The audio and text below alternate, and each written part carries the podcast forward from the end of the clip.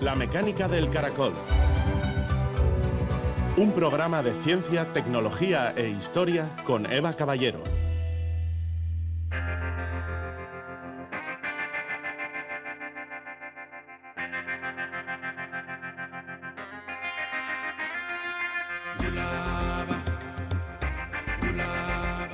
El camino a la próxima cura milagrosa comienza en la ciencia básica.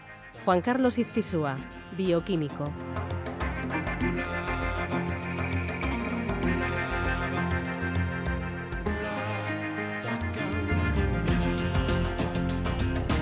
Gabón, el próximo viernes 29 de septiembre tendrá lugar uno de los eventos de divulgación científica más relevantes en el ámbito europeo.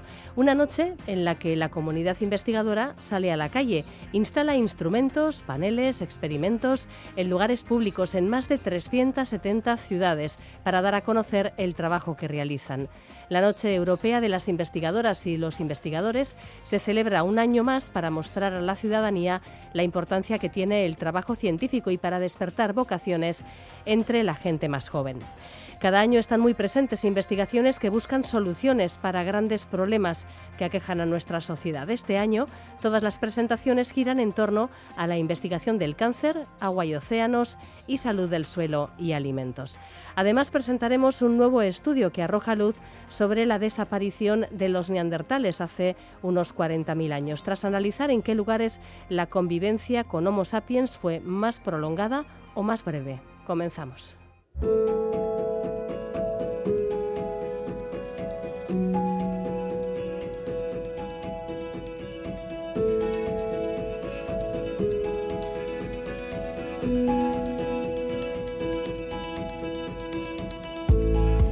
Cumbre sobre la ambición climática en la sede de la ONU en Nueva York hace unos días.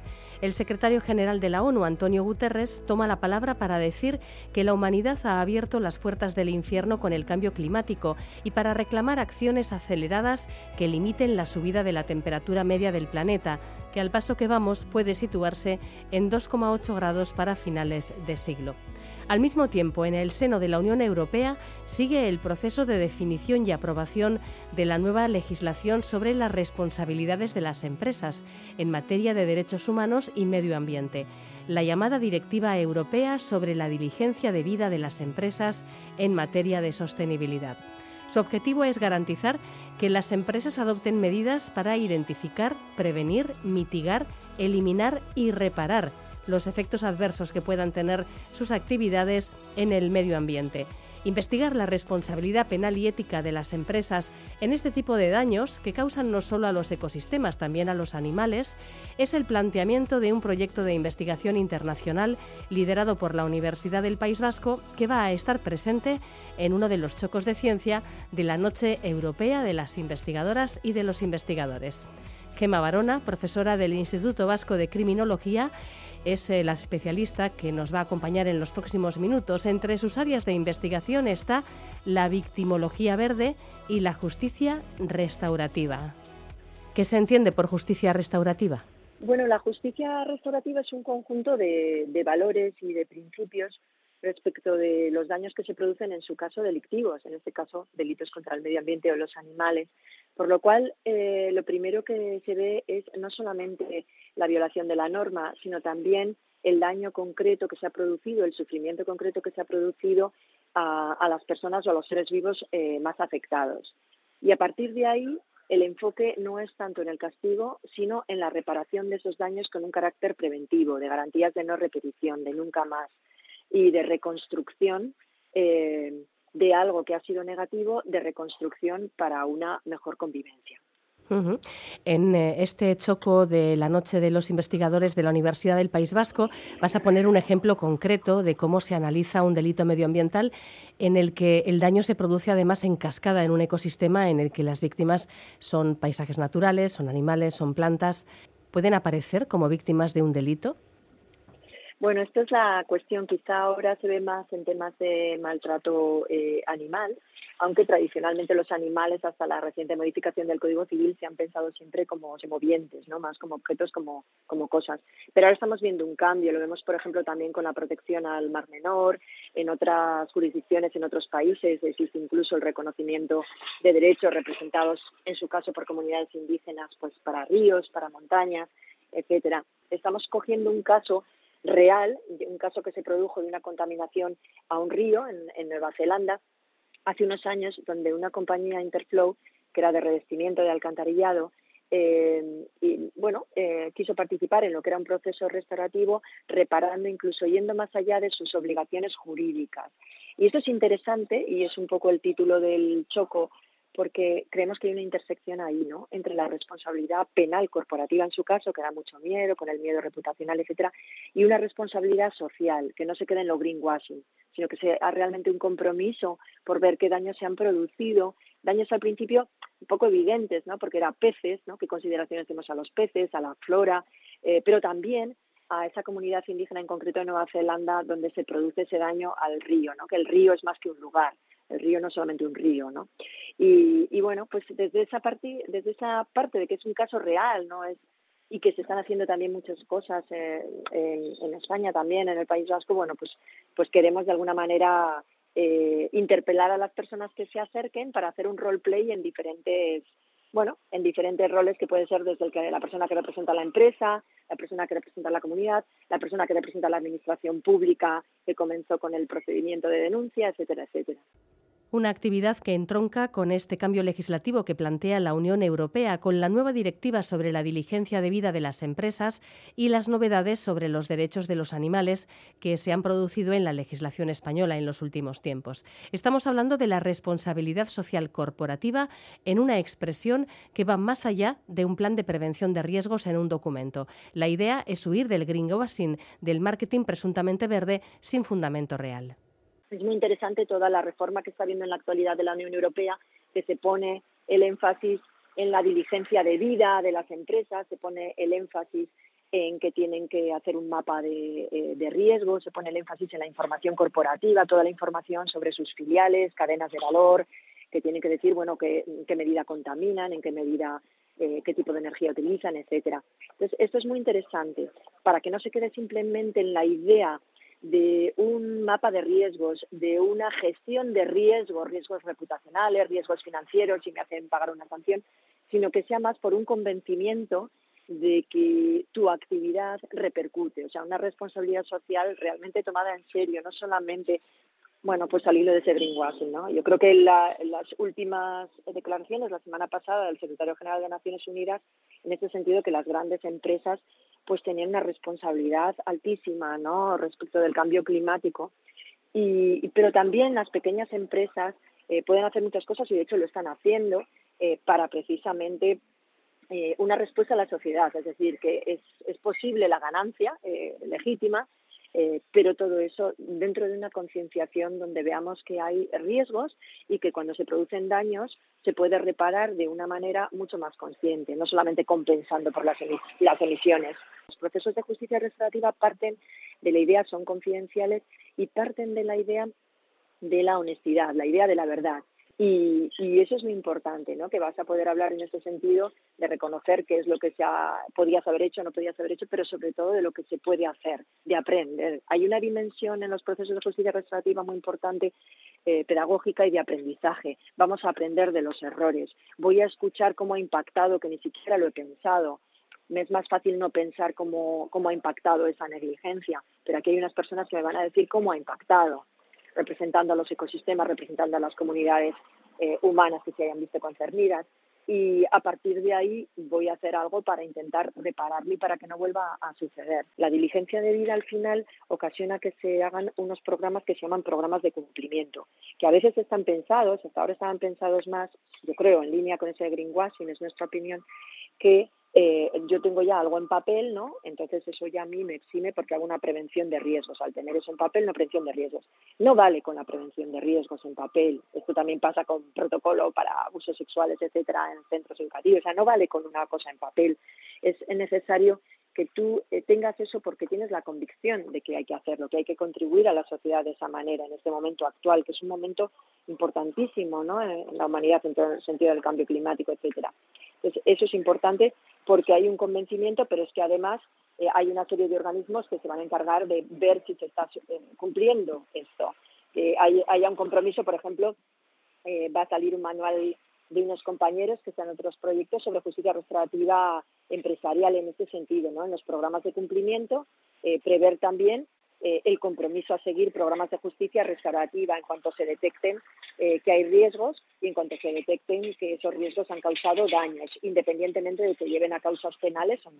Gema Barona y su grupo de investigación trabajan en proyectos que amplían la visión de lo que se entiende por ser víctima de un delito medioambiental en daños eh, medioambientales no es solamente eh, la víctima, no es solamente muchas veces la, la, visión estricta jurídica, eh, sino también hay toda una serie de, por ejemplo, con un incendio, ¿no? Todas las personas que viven alrededor, aunque no se hayan visto afectadas, pues se ve afectado todo el paisaje que en mucho tiempo no se va a cambiar. Todo esto sabemos que produce también mucha ansiedad, etcétera, etcétera. Entonces, es muy interesante una visión que no es la estrictamente jurídica, que es importante, para asegurar unas garantías, etcétera, etcétera, pero, pero eh, que permite de alguna manera abordar esos daños en toda su complejidad precisamente para tratar de no crear más daño y para poderlo, para poderlo prevenir.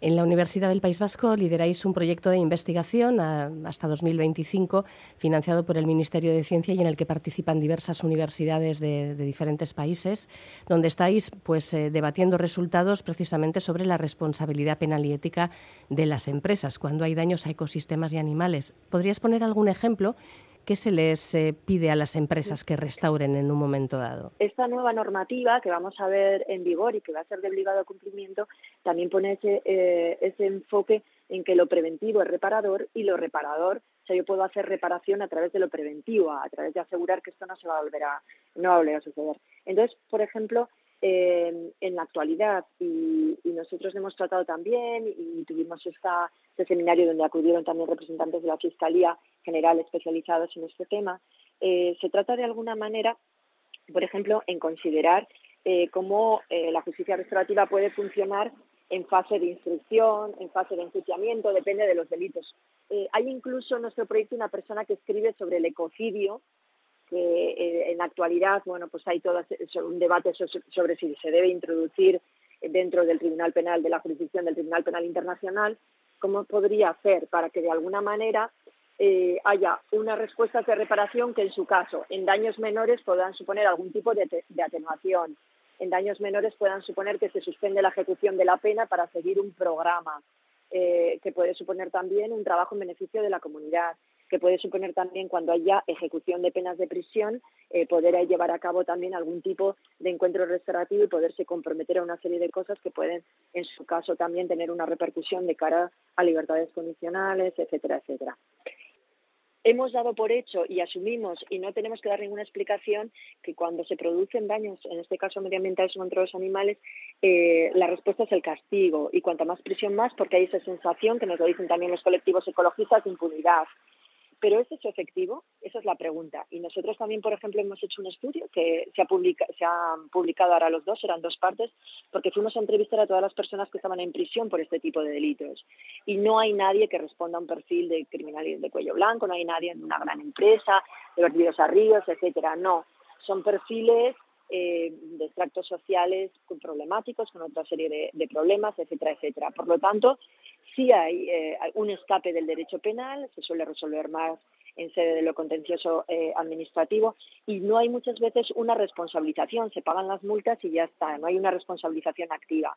Entonces la idea es cómo podemos eh, que la respuesta tomarnos en serio estos daños, pero no solamente a través del castigo, sino a través de una eh, responsabilización activa a través de una asunción de lo que ha ocurrido y una supervisión de esos acuerdos de reparación. Claro, esto no significa banalidad, ni irse de rositas, ni nada de esto. Y las reparaciones pueden ser unas reparaciones de ejecución de determinadas actividades, pueden ser evidentemente también unas reparaciones económicas, pueden ser que la empresa se comprometa también a unos fondos fiduciarios eh, a medio a largo plazo para pagar eh, esos daños que se producen, por ejemplo, en la salud humana, pueden ser a medio a largo plazo, en hijos, etcétera, etcétera. Este viernes por la tarde-noche estarán eh, en las actividades de la Noche Europea de las Investigadoras y los Investigadores que organiza la Universidad del País Vasco en el Arenal Bilbaíno. Una oportunidad para conocer estas ideas. Cuando el medio ambiente es la víctima, no basta con indemnizar y seguir como si nada. La responsabilidad social corporativa busca prevenir y reparar daños contra los ecosistemas y animales.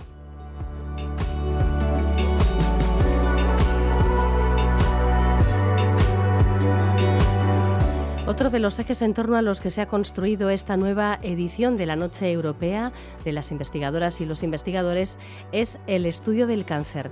El grupo Lance Neurofarm de la Universidad del País Vasco mostrará el trabajo de investigación que realizan en los tumores cerebrales muy agresivos denominados glioblastomas. Susana Bulnes, profesora e investigadora del Departamento de Neurociencias de la Facultad de Medicina y Enfermería, es nuestra siguiente invitada. Con ella repasamos las ventajas que tienen los hábitos de vida saludables. Hola Susana, buenas noches. Buenas noches. ¿Qué es un glioblastoma y por qué tiene una tasa de mortalidad tan elevada? Eh, la definición de este tipo de tumor el glioblastoma es un tumor primario de origen glial.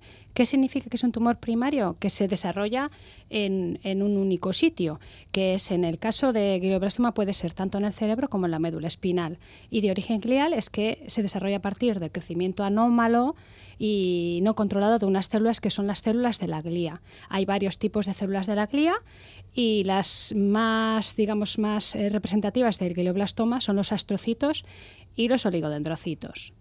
Y ciertamente tiene una alta tasa de mortalidad.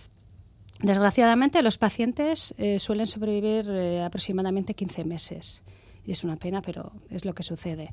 ¿Y esto a qué puede ser debido? Hay varias causas. Una de las causas es que cuando el paciente eh, va al hospital aquejado de una sintomatología, como por ejemplo un dolor de cabeza, eh, puede tener alguna pérdida en funciones motoras o cognitivas, entonces se le hacen los escáneres, etcétera, y se le diagnostica, cuando se le diagnostica este tipo de tumor, que es un tumor maligno, pues tiene un tamaño elevado, ¿no? Y una malignidad también elevada. ¿Eso qué significa? Que es muy difícil de ser tratado. Otra de las causas de la alta mortalidad puede ser también que este tumor crece eh, en un componente rígido. El componente rígido es el cráneo. Entonces, si al tejido cerebral, al parénquima cerebral, le incrementamos el tamaño por una masa ajena, se va a producir una presión. Y esa presión es una presión intracraneal que puede producir la muerte del paciente. Y finalmente, otra de las causas, que es eh, una de las que en nuestro grupo de investigación trabajamos, es eh, la existencia de unas células que se llaman células madregliales, unas células que digamos que serían las supervillanas del tumor. Lideran el crecimiento, son quimio-resistentes y cuando el paciente es tratado con un tratamiento multimodal, ya sea de quimio, radio, así como de, la cirugía, eh, estas células siguen en el tejido porque se encuentran los bordes de este tumor y vuelven a, vuelven a generar este tumor. En el grupo Lance Neurofarm tenéis resultados sobre la influencia que tienen ciertos alimentos perjudiciales, el tabaco, eh, desde luego. ¿Qué conclusiones son las que, las que tenéis en marcha? Bueno, eh, antes de hablar de las conclusiones, resultados de una investigación que se publicó en una revista internacional del 2021, de, que es de toxicología, eh, quiero hacer una, pues un inciso hablando, Mm, para hablar de los factores de riesgo de, la generación de estos tumores. Eh, desgraciadamente no se sabe por qué se generan estos tumores. La, gente desarrolla tumor y no se sabe la causa específica de ese desarrollo porque son causas muy heterogéneas. Pero sí hay múltiples estudios epidemiológicos que definen eh, que hay factores de riesgo. Y entre estos factores se pueden agrupar en factores biológicos como factores ambientales. Los biológicos, un ejemplo puede ser la edad, que las personas mayores tienen más... Eh, que mm, pueden desarrollar más tumores, ¿no? capacidad de desarrollo de los tumores por la edad y también un componente genético o hereditario, también sería otro factor biológico. Por otro lado, tenemos los factores ambientales, que son la exposición a compuestos químicos tóxicos. Esta exposición se puede, se puede dar ya sea por por eh, exponernos a, la polución o a radiaciones ionantes, eh, radiaciones que haya eh, a las cuales nos exponemos. El radón, por ejemplo, sería un, el radón sería sí, un ejemplo. podría ser, sí, sí, sí.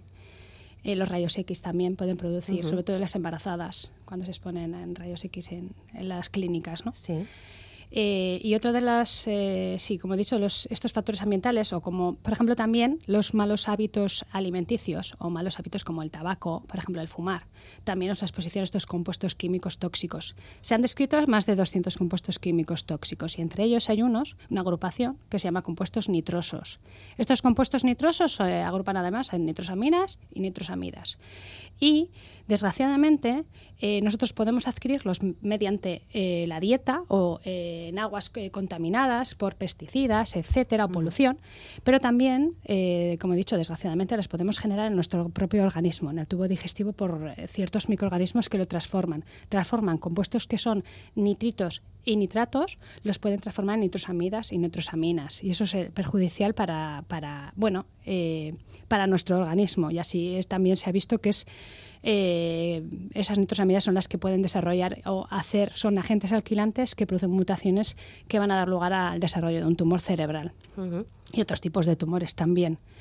Bueno, pues eh, ya habiendo expuesto estos factores de riesgo, eh, bueno, quiero comentar que en nuestro grupo de investigación realizamos una investigación que se publicó, como he dicho, en el 2021, en la cual exponíamos a ratas, les exponíamos a un tóxico un químico tóxico, que es una nitrosurea, es un compuesto nitroso, eh, esta exposición la realizamos por, mediante una inyección durante el periodo de gestación. Estas ratas en, eh, durante el embarazo eran expuestas a este tóxico y veíamos, queríamos ver qué capacidad o qué eh, capacidad de inducción tenía este tóxico de inducción de tumores cerebrales, es decir, la incidencia de tumores cerebrales en las crías. Y vimos que hasta casi el 70% de las crías desarrollaban tumores cerebrales. Eso es muchísimo, ¿no? Sí, sí, sí. Bueno, el tóxico tengo que decir que, claro, cuando haces un experimento utilizas una dosis elevada de tóxico. ¿eh? No es lo que nosotros podríamos ingerir diariamente o, en un tiempo determinado. También, otra cosa que nos llamó la atención y lo hemos publicado, es que eh, expusimos a esos animales, a esas ratas, eh, durante la gestación, o sea, preñadas, las expusimos en diferentes generaciones. Y vimos que eh, nietas de abuelas y madres y ellas inyectadas, pernatalmente ellas, las madres en, durante el embarazo, desarrollaban mayor número, mayor porcentaje de ratas, de nietas, desarrollaban tumores y encima los desarrollaban antes. O sea, un daño acumulativo y además que se heredaba. Sí, sí. Eso fue, nos llamó mucho la atención. Es increíble cómo la salud de nuestras abuelas, abuelos nos puede influir, ¿verdad? En la, en la salud actual. Es, algo curioso. Y además, eh, apenas habéis dañado la punta del iceberg de todo lo que puede estar ocurriendo, ¿verdad? En este sentido. No, hay mucho que investigar. Además, estamos, como digo, mm, estamos trabajando con modelos animales, ¿no? De ahí al humano hay muchos factores. Además, tengo que decir también, bueno, que hay alimentos que pueden, eh, digamos, eh, mitigar esta transformación a nitrosamidas, mitigar mm, la generación de estos tumores también. Podemos, si te parece, hablar de, los alimentos buenos y malos. Yo creo que hablando en estos términos, además, no hay, no hay riesgo de equivocación, ¿verdad? ¿Qué es lo que no nos conviene? ¿Qué es lo que nos conviene? En un momento dado, porque puede tener una, una ejercer una labor protectora. Sí. Vamos con lo malo, venga. Lo malo. fumar, ya lo has dicho. Sí, fumar claramente eh, sí, es muy perjudicial, no solo por la nicotina, etcétera, la, eh, también eh, la adicción, ¿no? que tampoco es, es, muy buena a nivel neurológico, sino también porque tiene estos compuestos nitrosos y lo estás ingiriendo diariamente. También eh, tengo que decir que, como he dicho, que hay compuestos que son alto, que tienen una alta concentración de nitritos y nitratos, como son, por ejemplo, las eh, carnes procesadas. O sea, todos los alimentos procesados esos tienen, son, tienes papeletas de tener componentes, digamos, alquilantes o tóxicos para el organismo. Como por ejemplo el pescado que es eh, procesado y envasado. Tú cuando lo compras, mejor es comprar pescado fresco y no pescado envasado. Por ejemplo, digamos, las salchichas, las hamburguesas. También, por ejemplo, también eh, estos compuestos se pueden encontrar en, debido al proceso de cocinado. Puede haber también, esto eh, bueno, que se ha dicho que, em, que cuando uno cocina en exceso pues una carne... Las barbacoas, me vas a hablar de las barbacoas. Sí, iba, a ir por ahí. Y bueno, y si Menos mal que no hacemos barbacoa cada día, ¿eh? No, no, no, no, no, no, Y además, eh, sí, pues si combinas la barbacoa eh, con bacon, bacon eh, haciéndolo a la barbacoa tostadito, tostadito, con partes eh, oscuras llegando a negras. Bueno, no sé qué decir ahí. Sí, sí. No es muy bueno. La carne churruscada no es muy buena y hace ya años, ¿verdad?, que, hay numerosa evidencia científica al respecto. Del tabaco, evidentemente, no vamos a hablar. ¿El alcohol también produce este tipo de compuestos nitrosos? No lo he estudiado, pero sí he leído artículos que hacen referencia a esto también, sí. Vamos entonces con em, el resultado de vuestro trabajo en cuanto a hábitos que ejercen una, función protectora, porque más que decirle a la gente las cosas malas que hace, que bueno, también, bueno, queremos favorecer hábitos saludables, ¿no? ¿Cuáles serían?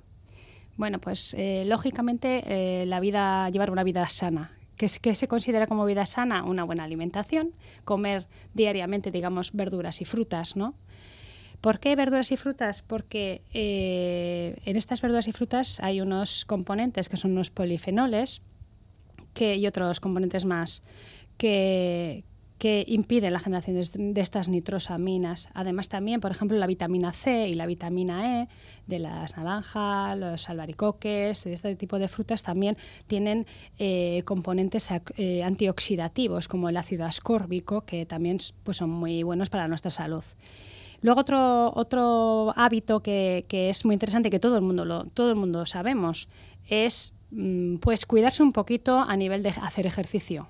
Hacer ejercicio, socializarnos también es muy importante. Eh, es decir, estimularnos un poco sensorialmente, sobre todo en edades avanzadas. Nosotros hicimos un trabajo de investigación eh, con animales, con ratitas, que las ponemos en un entorno complejo. Este entorno son unas jaulas grandes con diferentes juguetes de diferentes colores que los vamos moviendo todos los días y estas ratitas están con otras ratitas, es decir, se socializan. Y esto es un modelo de, de, incremento de estímulos, de socialización y de ejercicio. También les poníamos con unas rueditas a hacer ejercicio, el ejercicio que quisiesen y vimos cómo, aparte de tener una mayor eh, vascularización, estaban mucho más espabiladas que otras ratas, también eh, secretaban unos factores que son factores neuroprotectores. Como nosotros hemos estudiado, por ejemplo, el BDNF, que es un factor neurotrófico derivado del cerebro, y este vimos que era, eh, pues que ayudaba a impedía que los tóxicos afectasen a las neuronas. También tenemos otra línea de investigación con el Parkinson y hemos visto similar, que estas ratitas eh, criadas en entornos enriquecidos pues eh, mejoraban a nivel motor y a nivel cognitivo en esta patología. Vale, entonces enriquecemos nuestra eh, dieta, nuestra salud física haciendo ejercicio y nuestra vida social. Bueno, no suena tan difícil, no suena tan difícil. ¿Y mm, qué actividades vais a proponer en este choco del viernes, en la noche de los investigadores, las investigadoras? Vais a tener un público variopinto, ¿verdad? Gente de todas las edades, esperamos que acudan. ¿Qué, es lo que vais a proponerles? Bueno, primero lo que quiero decir es que quiero animar a que la gente vaya, porque va a estar muy bien. Va a, hacer buen tiempo, va a hacer buen ah, tiempo. eso, es importante. Sí, sí, que no llueva es importante, sí. y pues en este choco, que se llama Desenmascarando el tumor cerebral, en él proponemos eh, bueno, tres pruebas. Antes de realizar las pruebas, uno se tiene que fijar en una pantalla grande en la cual se le va a explicar un poquito lo que acabo de, acabamos de comentar en esta entrevista, que es un glioblastoma, por qué se produce, estas células malas, que son las células madregliales, cómo se pueden observar y después de que ven esa presentación, vamos a ver, se van a realizar los viandantes o los, la gente que se aproxime realizará tres pruebas. Cuando pase esas tres pruebas tendrá una sorpresa, le daremos un regalito. Una lombarda, es muy saludable. ah, los embutidos también son malísimos. Sí, sí, ¿eh? por eso no, no, una lombarda, una col. Las pruebas, pues son tres las que proponemos y las hemos llamado de una manera. La primera son cartas saludables o no, la persona que se aproxime tendrá que elegir de, un mazo de cartas eh, qué alimentos o qué hábitos son saludables. La segunda prueba se llama eh, Escanea tu cerebro y hemos puesto una maqueta de, la corteza cerebral, la cual cada área de la corteza cerebral tiene una función. Entonces, con la persona con el móvil podrá escanear un código QR y verá la función que eh, se determina en, esa, en, esa, en ese área cerebral no solo la función, sino también habrá vídeos en la cual la función esté alterada debido a una lesión. Y la tercera prueba es, em, se llama Zoom al glioblastoma. Y esta es hacer un poquito de investigadores, investigadores en cuanto a observar los resultados que tiene una investigación a nivel de tejido, a nivel histológico, vamos a poner un microscopio en el cual eh, el viandante va a ver eh, un preparado histológico y al lado tendrá unas imágenes en grande de ese preparado, bueno, varios, varias imágenes y tendrá que elegir eh, la que está viendo, a la que se corresponde. Y, después, cuando ya han finalizado esas tres pruebas, pues les daremos un obsequio, que va a ser un esquema de la corteza cerebral en cartulina, que se lo, van a, lo vamos a montar, se lo vamos a montar y se lo pueden llevar como gorrito. Ah, mira, nunca viene de mal. Un, gorro de cerebro. Sí. Ah, pues bien, pues bien pensado. bien pensado. Muy bien, Susana, pues ahí estaréis eh, personas del grupo Lance Neurofarm de la Universidad del País Vasco y creo que es una gran oportunidad no solo para aprender cuestiones relativas a la salud de nuestro cerebro, sino al propio funcionamiento del cerebro. Seguramente una oportunidad para ver mm, imágenes de microscopio que normalmente no son especialmente accesibles para el público. Así que sí, sí, será chulo. Gracias, Susana. Muy chulo, sí. Hasta luego, Agur. Hasta luego.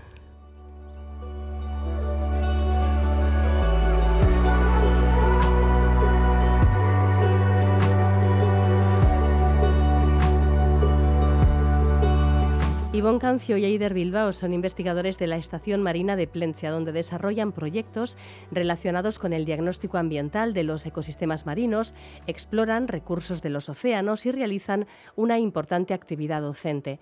Durante septiembre y parte de octubre acogen además dos expediciones, la expedición Naval Tara y la expedición Trek, que están recogiendo y analizando muestras de los sistemas costeros de todo el continente. El resultado será el mejor mapa conocido de los recursos de la costa y del mar en toda su diversidad. Y Plencia es uno de los lugares escogidos para una de las estancias más amplias.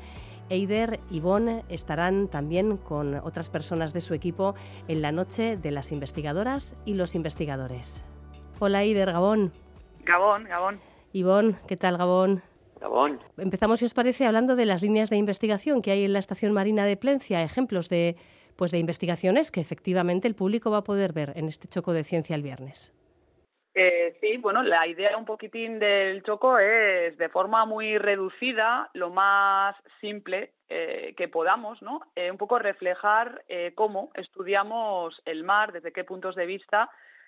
El centro, ¿no? Es un centro multidisciplinar, entonces, bueno, pues intentamos reflejar el estudio de la biodiversidad que se lleva a cabo, estudio de los contaminantes químicos que se realiza y en gran medida pues bueno el, estudio de los efectos ¿no? de esos contaminantes sobre los organismos eh, de una forma un poco interactiva con juegos preguntas lo más dinámico ¿no? que se puede llegar a hacer eh, desde un stand pues intentaremos un poco reflejar eh, todas estas líneas tanto en euskera como en castellano para gente adulta menores un poco un poco todo no en septiembre y octubre, la Estación Marina de Plencia acoge de la mano del Laboratorio de Biología Molecular Europeo y de la expedición TREC y la expedición Naval Tara, pues una serie de, actividades de investigación especialmente relevantes. Ivonne, ya hemos hablado en los últimos programas, ¿verdad?, en alguna ocasión, de que se estaba ya instalando el laboratorio móvil, mm, de que la expedición está a punto de llegar, en fin.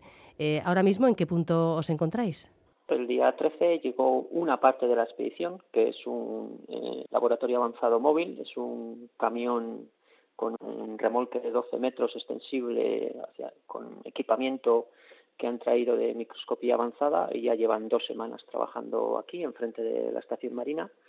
Y bueno, la segunda parte ya, eh, el, contingente mayor viene la semana que viene con los equipos de, muestreo para muestrear en la interfaz eh, tierra tierra mar. Pero este viernes ya nos viene el equipo de diseminación de la ciencia y bueno con ese equipo tenemos un choco también en la noche europea de los científicos y científicas. Para hacernos una idea del trabajo mm, absolutamente impresionante que se está realizando con motivo de estas expediciones, podemos incluso pensar que, tienen mucho que ver con aquellas antiguas expediciones navales que se organizaban para cartografiar el mundo, para descubrir nuevas tierras, nuevas gentes, nuevos animales, nuevas especies de plantas. En este caso eh, nos estamos fijando en ecosistemas marinos, eh, los ecosistemas además costeros, donde el mar interacciona con con la tierra y por lo tanto con la actividad humana. ¿Por qué son estos lugares eh, especialmente importantes? Es como, es como retomar un poquito la historia de, la biología.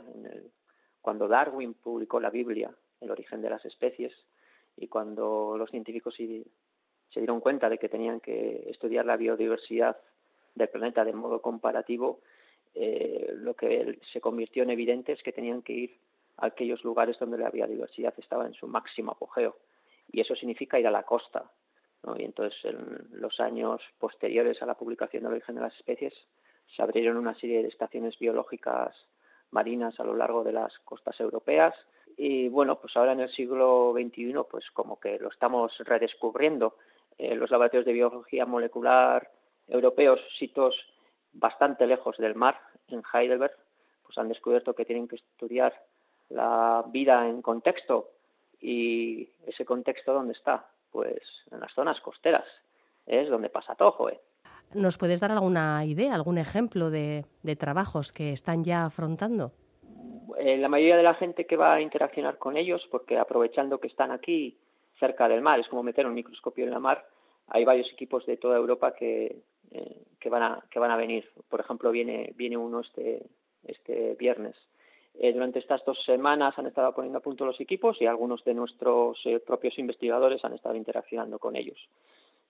yo, por ejemplo, estoy interesado en el estudio de la gónada de peces y bueno, estamos intentando hacer aislamientos de huevos, de ovocitos de, de gónada de peces con uno de los equipos que, han traído. Nosotros tenemos un equipo parecido, pero no nos permite separar eh, células grandes. Los huevos son células muy grandes y no puedo separar huevos. Y bueno, con ellos lo vamos a conseguir. Eh, tenemos una investigadora que está interesada en el estudio de los ribosomas en cianobacterias marinas y bueno, pues ha estado utilizando su equipo de criopreservación. Es un equipo de criopreservación que es un prototipo generado después de aquel que dio el Premio Nobel de Química del año 2017. Y bueno, ha estado utilizando la semana pasada. La semana pasada también vino un equipo de muestreo y estuvimos muestreando en, la zona de Arminza, pero fueron muestreos, eh, yo diría que guays. Eh, salir, a las, salir a las 12 de la noche en una noche sin luna, con luces, hasta las 4 de la mañana, para poder capturar unos gusanos que viven en el fondo marino, pero que cuando hay un poquito de luz suben a la superficie a reproducirse. Y joder, tenías que vernos en el barco a la una y media de la mañana cuando aparece la primera hembra, ponemos un macho y una hembra en un bote y sucede el amor. Tenías que ver cuatro científicos allí a las una y media de la mañana en el medio de la mar gritando ¡Wah! Y bueno, las larvas han estado creciendo aquí durante, eh, durante seis días, necesitaban larvas de seis días, las han criopreservado en el laboratorio avanzado móvil y es para realizar estudios de eh, cómo regula el sistema nervioso el movimiento muscular, para entender cómo funciona nuestro cerebro con gusanos. ¿eh? para que luego te digan que tienes cerebro de gusano. No sé si llevaréis las larvas estas en concreto a, los stands del Choco de Ciencia este viernes en el Arenal Bilbaíno. Va, contadnos, venga, ¿qué es lo que vamos a, poder mm, ver, lo que vamos a poder trastear en un momento dado?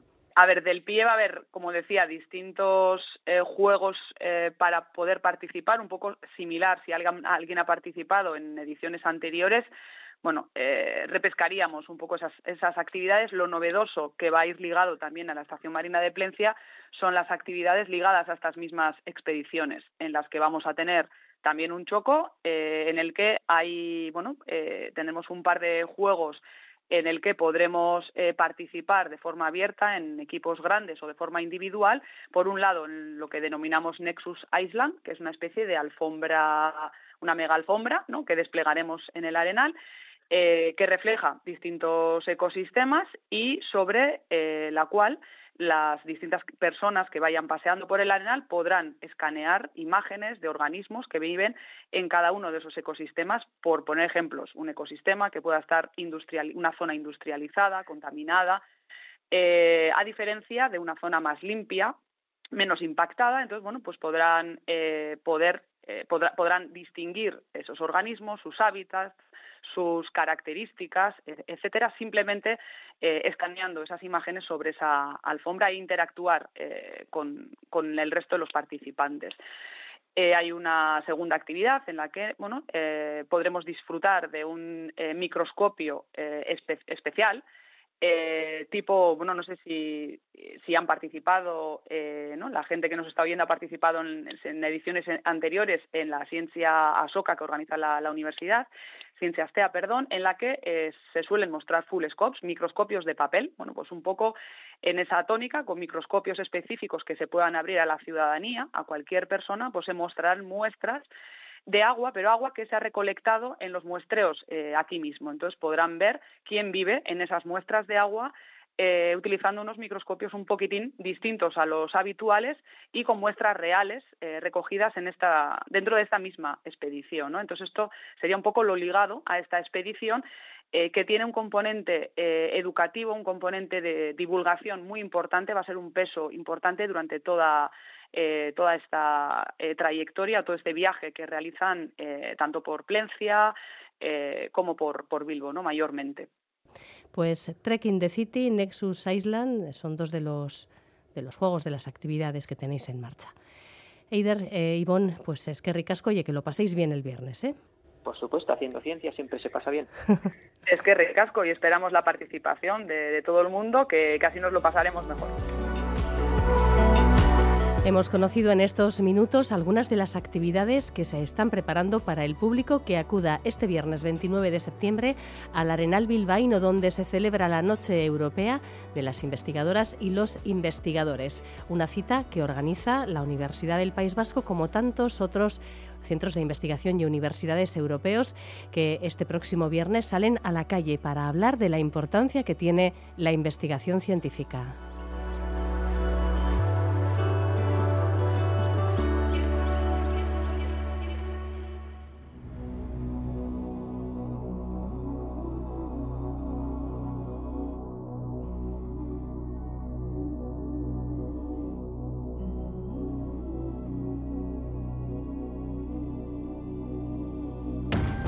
Para explicar la desaparición de los neandertales hace unos 40.000 años, se plantean dos hipótesis, cambios en el clima y la competencia con los humanos modernos que llegaron a Eurasia procedentes de África.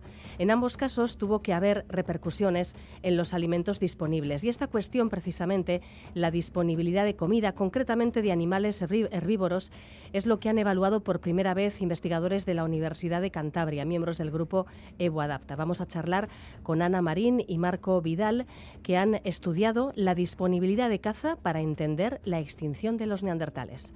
Hola, Marco. Hola, ¿qué tal?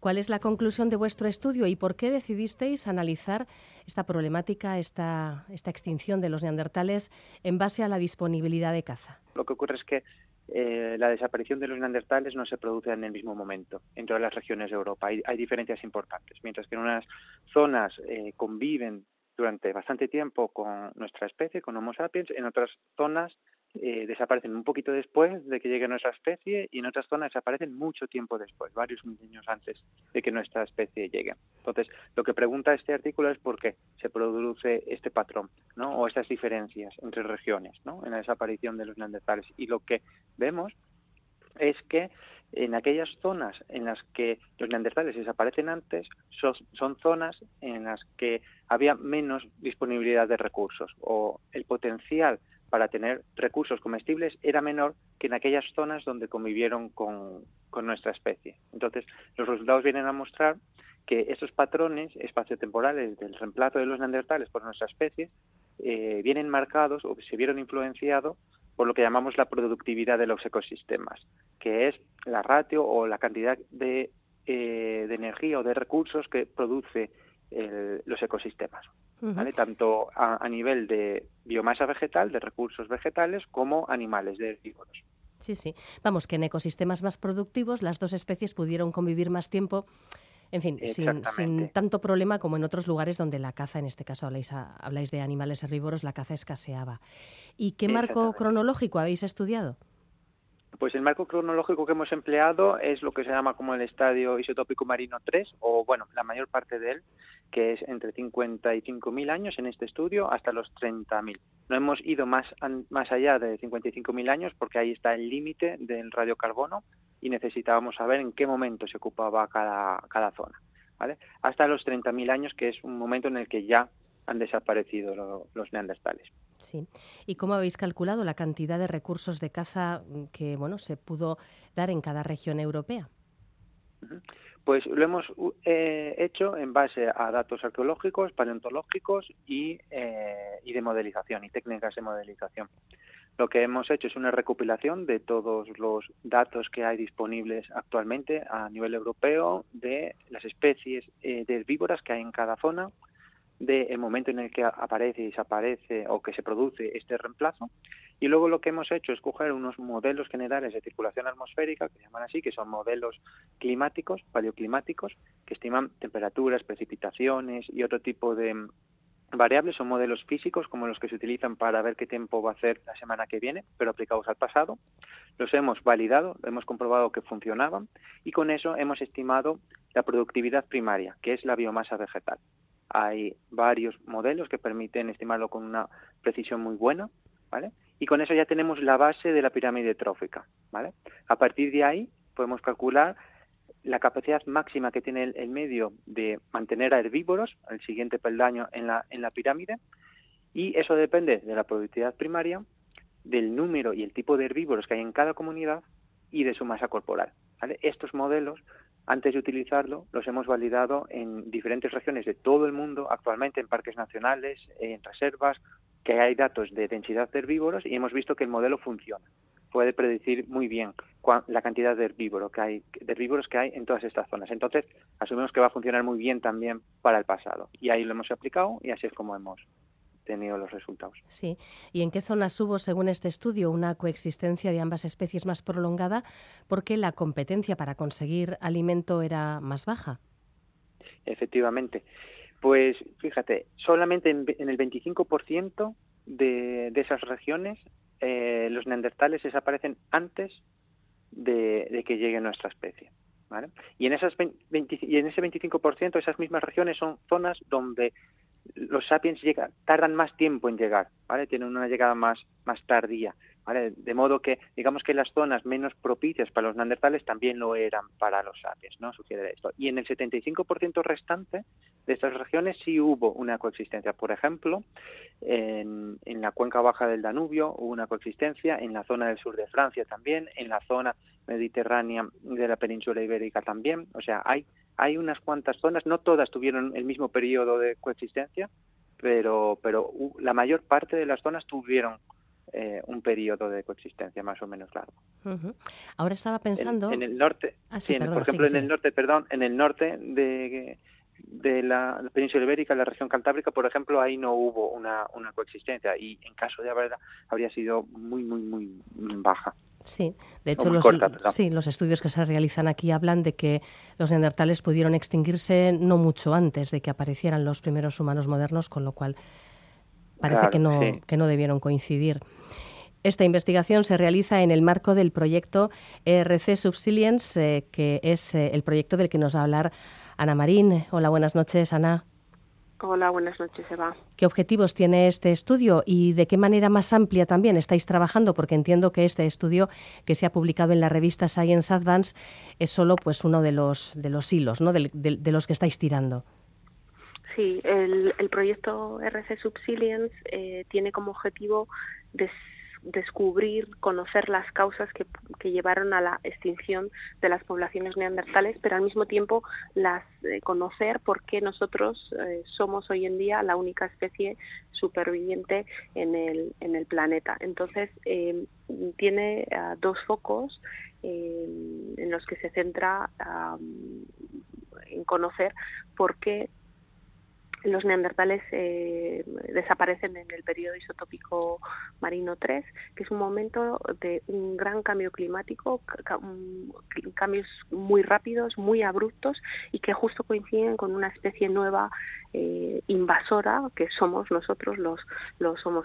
Entonces, eh, desde el punto de vista climático, cómo había afectado a, a los recursos explotables para la dieta de, de, las poblaciones humanas no se había eh, estudiado hasta el momento a nivel regional con una precisión como lo proponemos en este en este trabajo en, en Science, Advances. Entonces, bueno, lo que sí que podemos eh, concluir que de momento eh, el clima mm, jugó un papel importante en el desequilibrio de estos ecosistemas y que eh, afectó, pues eso, a la a la vegetación de, de, cada una de las zonas donde habitaron neandertales y primeros humanos modernos y por tanto también a los siguientes en la pirámide trófica como eran los herbívoros que eran la base principal que no única de la dieta de, estas poblaciones. Entonces bueno eh, estamos por el buen camino todavía nos queda proyecto que desarrollar y bueno esperamos aún todavía sacar alguna conclusión más definitiva. Pero bueno este es un, una presentación de resultados muy muy importante que nunca antes se habían eh, presentado o que no son conocidos. Y acabamos de presentarlo ahora mismo en el Congreso Europeo de Evolución Humana aquí en, Dinamarca, en, en, Arus. Entonces, bueno, creemos, estamos contentos con, eh, con los resultados obtenidos. Son proyectos de, de, cinco años y de dos millones de, financiación en este caso, que ha permitido pues crear un, gran equipo de trabajo y abordar eh, un campo muy amplio de, de estudio, tanto espacial como temporal, que gracias a esta financiación de otra manera pues habría llevado pues 20 años de, de investigación de, de, una persona. Entonces, bueno, crear el equipo eh, de Evo Adapta, que es donde se está desarrollando el grupo en la Universidad de Cantabria, pues ha permitido que avancemos más rápido y que eh, tengamos la relevancia de poderlo publicar en revistas tan importantes como Science Advances. Sí, sí, un interesante artículo, desde luego. Ana Marín, eh, saludamos también a Marco Vidal, que, nos ha acompañado en los primeros minutos de la charla. Y nada, pues hasta otra ocasión. Gracias. Bueno, muchas gracias a vosotros por, por mostrar interés.